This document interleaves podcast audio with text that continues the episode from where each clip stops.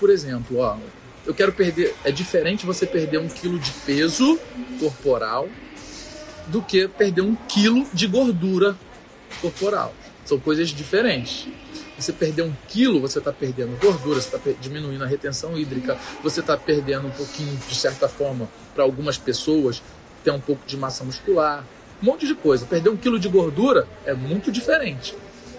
Estima-se, mais ou menos, que para você perder um quilo de gordura, você precisa ter esse déficit calórico que eu falei, de aproximadamente aí 4 mil calorias, dependendo da pessoa. Isso vou falar de novo. Eu tenho até medo de ficar falando isso, porque vai chegar gente e falar, eu tenho que perder 4 mil calorias por dia. Calma, por, por semana. Cada um é cada um. Isso é uma estimativa. Seja inteligente. Então, assim, ó, quer perder um quilo de gordura, a estimativa é que você tem que ter um déficit calórico de 7 mil calorias por semana, por exemplo. Mas, ah, beleza, então é só perder 7 mil calorias, é só parar de comer um pouco que eu vou perder gordura. Não, perder gordura é um pouco mais difícil, você tem que fazer um processo que você utilize ela como fonte de energia.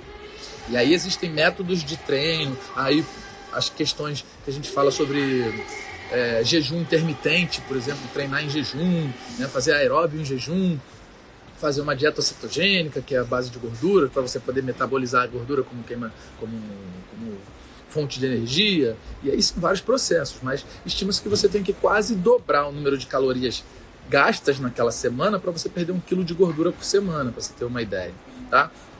Então, o processo e a dica mais tranquila, mais fácil para você é isso, tá?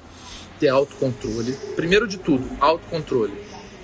Não ceder quando você estiver ansioso, cansado, deprimido, estressado. Não ceda. Use apenas a recompensa para você poder utilizar esse mecanismo de forma positiva para você quando você estiver merecendo.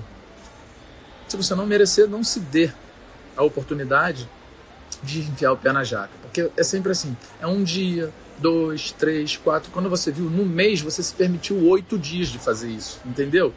Dos 30, você se permitiu oito, nove, dez dias a fazer besteira. Então, a autoconsciência, a disciplina é importante para isso, tá?